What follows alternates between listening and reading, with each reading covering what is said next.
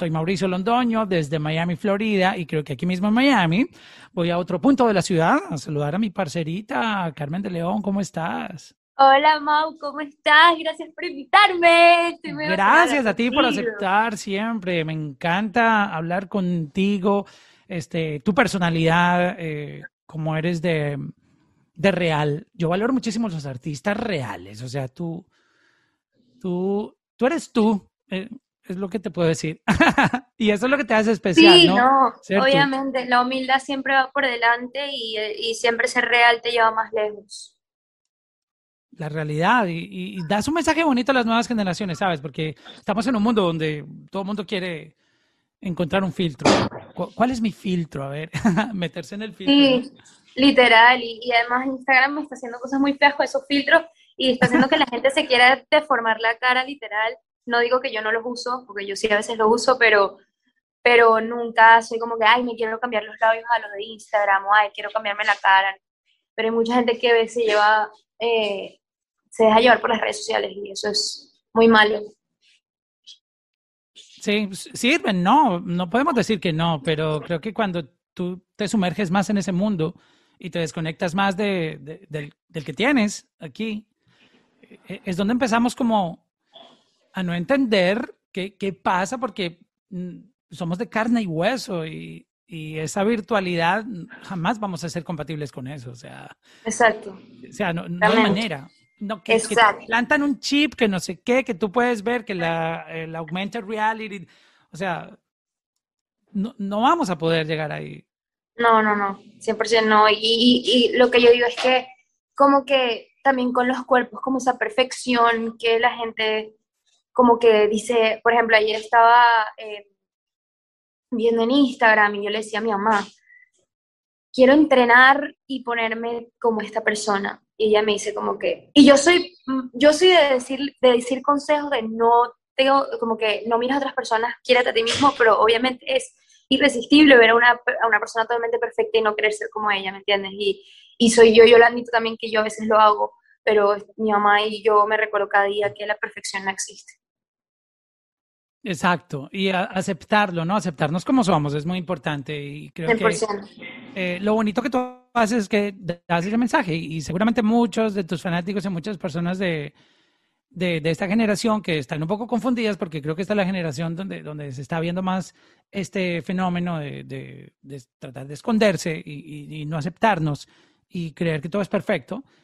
Eh, entonces creo que está, está haciendo un papel muy interesante eso que tú haces de, de, crear esa conciencia de la realidad, de, de, sentirnos y aceptarnos como somos.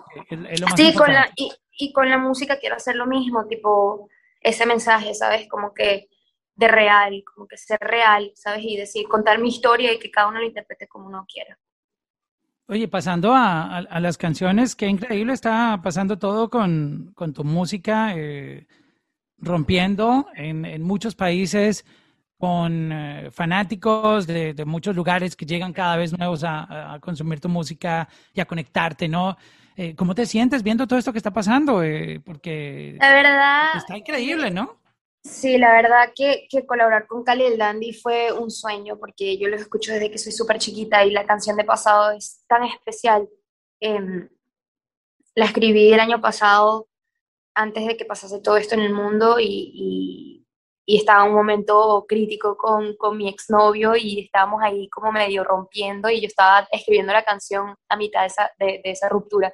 Entonces era como inspiración para poder escribir la canción y, y salió ese, ese, esa obra de arte y le dije, mira Mauricio, si tú no te montas en esta canción no la voy a sacar.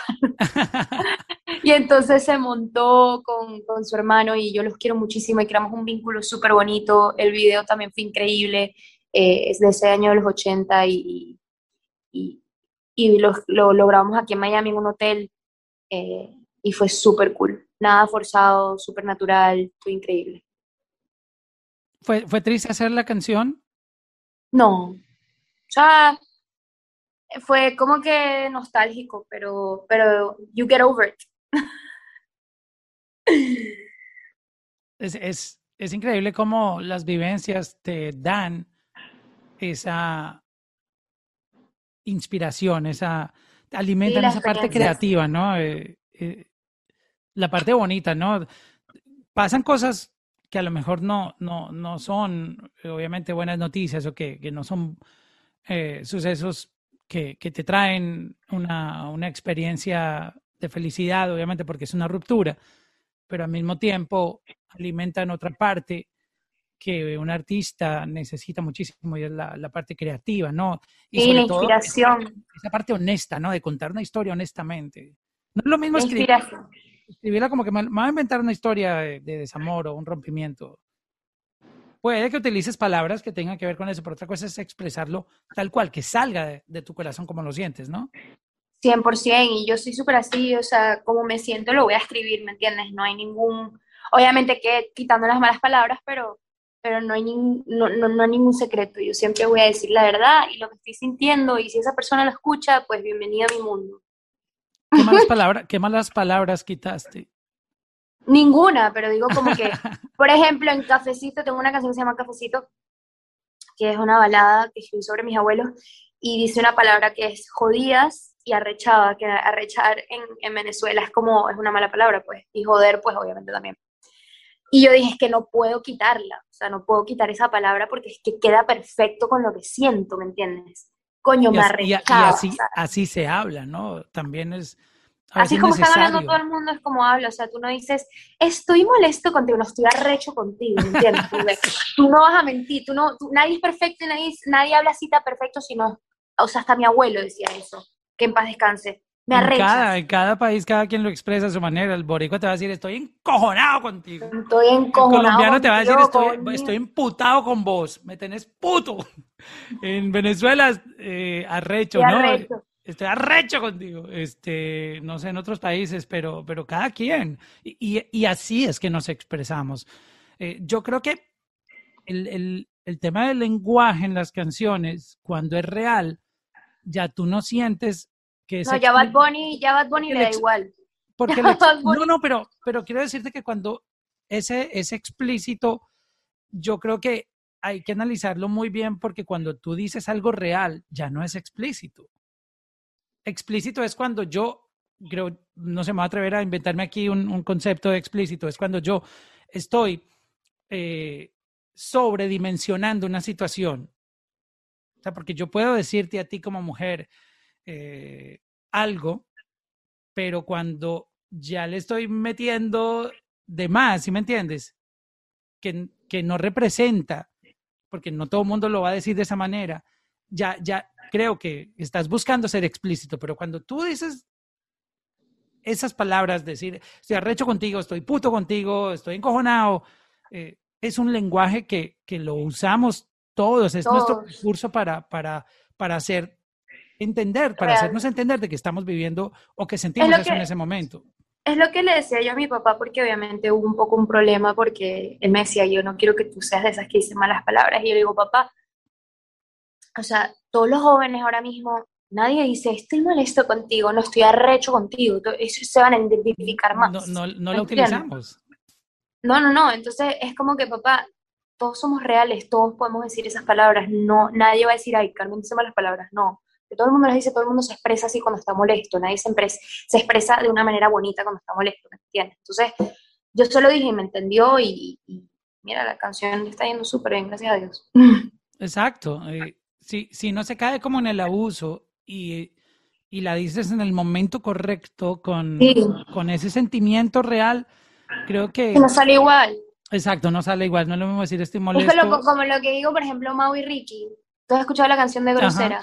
Ey, la cagaste, porque me rompiste el corazón y soy la ver. Es que así lo decimos.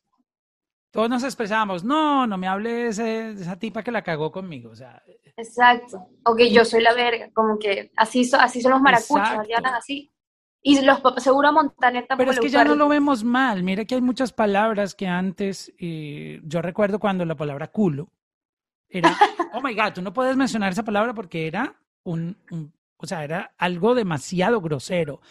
Y tú vas al diccionario de la Real Academia de la Lengua Española y culo es una palabra que ya es aceptada. Entonces, creo que llega un momento en que nosotros eh, al utilizar una palabra tanto en nuestro lenguaje que ya, ya no se ve explícita. Y, y eso pasó con culo y, pasará con... Que, ojo, yo no estoy diciendo, yo no estoy diciendo que es bueno tampoco pasarse con las malas palabras, porque yo soy persona, yo soy súper boca sucia a veces, pero cuando estoy hablando en serio sí puedo como que puedo usar mi, mi dialecto profesional, también lo puedo hacer. Pero cuando estoy hablando con entrevistas así súper chill, coño, a veces salen algunas palabritas, ¿sabes? Y uno no las puede controlar. Pero es, depende, es depende del tonito, tú sabes. Eh, cuando tú lo dices con odio, creo que es donde la palabra adquiere esa, ese poder que, que, se vuelve explícita y se vuelve pesada y fuerte. Pero cuando es, se dice, tú sabes, con, con otra intención, por, por dar ese mensaje correcto y en un vibe diferente, ya tú no la sientes ofensiva. En, Colombia, en mi país, por ejemplo, hay muchas palabras que nosotros las utilizamos en dos maneras diferentes. Nosotros podemos decirle a alguien una cosa con una palabra que va a sonar amable, pero le cambiamos el tono y ya eso es un insulto, ya te estoy agrediendo.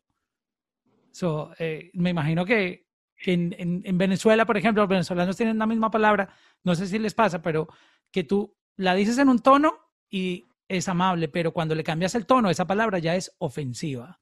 Sí, sí, sí, sí, sí, sí, pasa 100%. Y esa no la voy a mencionar aquí porque esa sí me parece que ya es un poco más, más explícita. pero yo creo que la gente la entenderá. Este, oye, ¿cómo, cómo tú, tú te sientes ahora? Eh, eh, hemos pasado un año donde hemos aprendido muchísimas cosas, lecciones. Eh, hemos, yo creo que replanteado nuestra manera de, vivir y de, afrontar cada día. Sí, creo yo que, siento que, Creo que antes de esto no vivíamos cada día, ¿no? Y ahora estamos un poco más conscientes de, wow, un día más, gracias. Pero antes era como que perseguir cosas, perseguir y no veíamos el tiempo, ¿no? Eh, sí, eh, era, corriendo todo el rato. Y yo lo entiendo, tipo, a veces cuando tienes mucho trabajo tú lo haces como pa, pa, pa, pa, pa, ¿sabes? Y no te das cuenta del tiempo, pero con esto como que uno se ha quedado encerrado y es como que, ¿qué hago con mi tiempo, no? Y, lo, y, cuando, cuando pasa el tiempo de la pandemia uno se da cuenta que, que hay muchas cosas que hacer con su tiempo, como calmado, vivirlo, sentirlo, chill, ¿sabes? Y no correr tanto en la vida porque tienes que disfrutar los momentos. A mí me pasó que, bueno, yo te lo conté que yo tengo PTSD, te lo conté cuando hablamos por Clubhouse, y, y todavía lo sufro a veces. Em, también tengo un poco de estrés y cosas así, y, eso es normal, creo que es súper normal, pero, pero a mí se me, se me puso mucho peor en la pandemia y te lo conté, y, y entonces a mí se me fue la musa, como que no sabía qué hacer con mi vida y cuando llegué a Miami como que todo volvió a cero, como que todo, mi cerebro como que empezó de nuevo, porque yo vivía en LA y era como que estaba cerrado un círculo y cuando pude viajar para acá, para Miami, fue como wow. O sea, entonces como que ahora todo el mundo está como viviendo las cosas más, cuando vas a abrazar a alguien de verdad, como que lo abrazas y lo sientes y, y además que sacar música en una pandemia es como que wow, o sea, no es lo mismo obviamente no es lo mismo. Y si Dios quiere, ya empiezan a abrir más cosas, ya yo estoy vacunada, eh, vacúnense todo el mundo, vacúnate Mauricio si no estás vacunado, porque yo creo mucho en la ciencia y soy muy positiva y siento que todo va a salir bien si todo el mundo se freaking vacuna. Me pone nerviosa la gente que tiene conspiracy theories. Cada uno tiene su opinión. Pero eso, eso a mí me parece ignorante. La gente que dice, tienes un chipo, te vas a morir en tres años, o o sea, tú, te, o sea, tú fumas marihuana y te metes cocaína y te metes heroína y no quieres, no quieres meterte una fucking vacuna. O sea, de verdad, ¿sabes? es como que, pero sí. ¿Cómo te sientes ahora con, tu salud mental? ¿Cómo, estás? Ahorita, ahorita estoy muy bien, gracias a Dios. Eh, he logrado poder controlarla, porque se aprende a controlar eso, no se va, la ansiedad no se va, está ahí. Las emociones siempre van a estar ahí y siempre van a estar fastidiando lo que tú tienes que controlarla y controlar tus síntomas y saber de dónde viene ese síntoma que te está queriendo decir que estás haciendo algo mal, siempre escucha tu cuerpo. Eh, yo siempre escucho mi cuerpo, me duele la cabeza, significa que estoy estresada, tengo que descansar, descanso. Me duele la barriga, estoy comiendo algo mal, que estoy comiendo mal, ¿sabes? Como que Eh, nunca asustarse, siempre obviamente ir al médico primero a ver qué tienes, pero siempre escucha tu cuerpo y escucha a, tu mente que siempre te quiere decir algo y eso significa que estás haciendo algo mal, pues arréglalo y, y contrólalo. Sí, eh, has dicho algo muy interesante y es aprender a controlarlo. Eh, creo que no se aprende al inicio, pero con, con el paso y del con el tiempo, tú vas adquiriendo esa, ese poder, ¿no? Sobre eso. Sí, 100%, y, y me pasó a mí, o sea, y a ti también porque me lo contaste, ¿sabes? Uno tiene que, que aprender a controlarlo, pero obviamente es con el tiempo y ya cuando te das cuenta que siempre te está pasando lo mismo, y dices, es lo mismo, es lo mismo, ¿sabes? Y, y buscas una manera de quitártela la forma que más te parezca, o sea, hacer ejercicio, psiquiatra, terapia, lo que sea.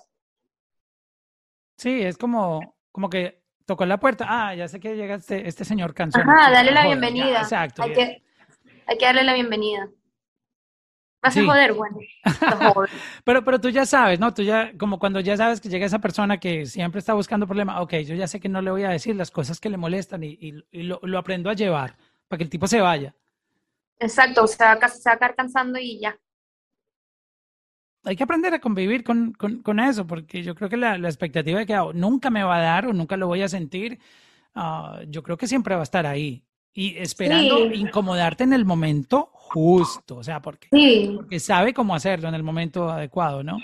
Y cada uno lo tiene diferente, pero sí, quiere molestar siempre cuando no debes estar ahí bien y joven.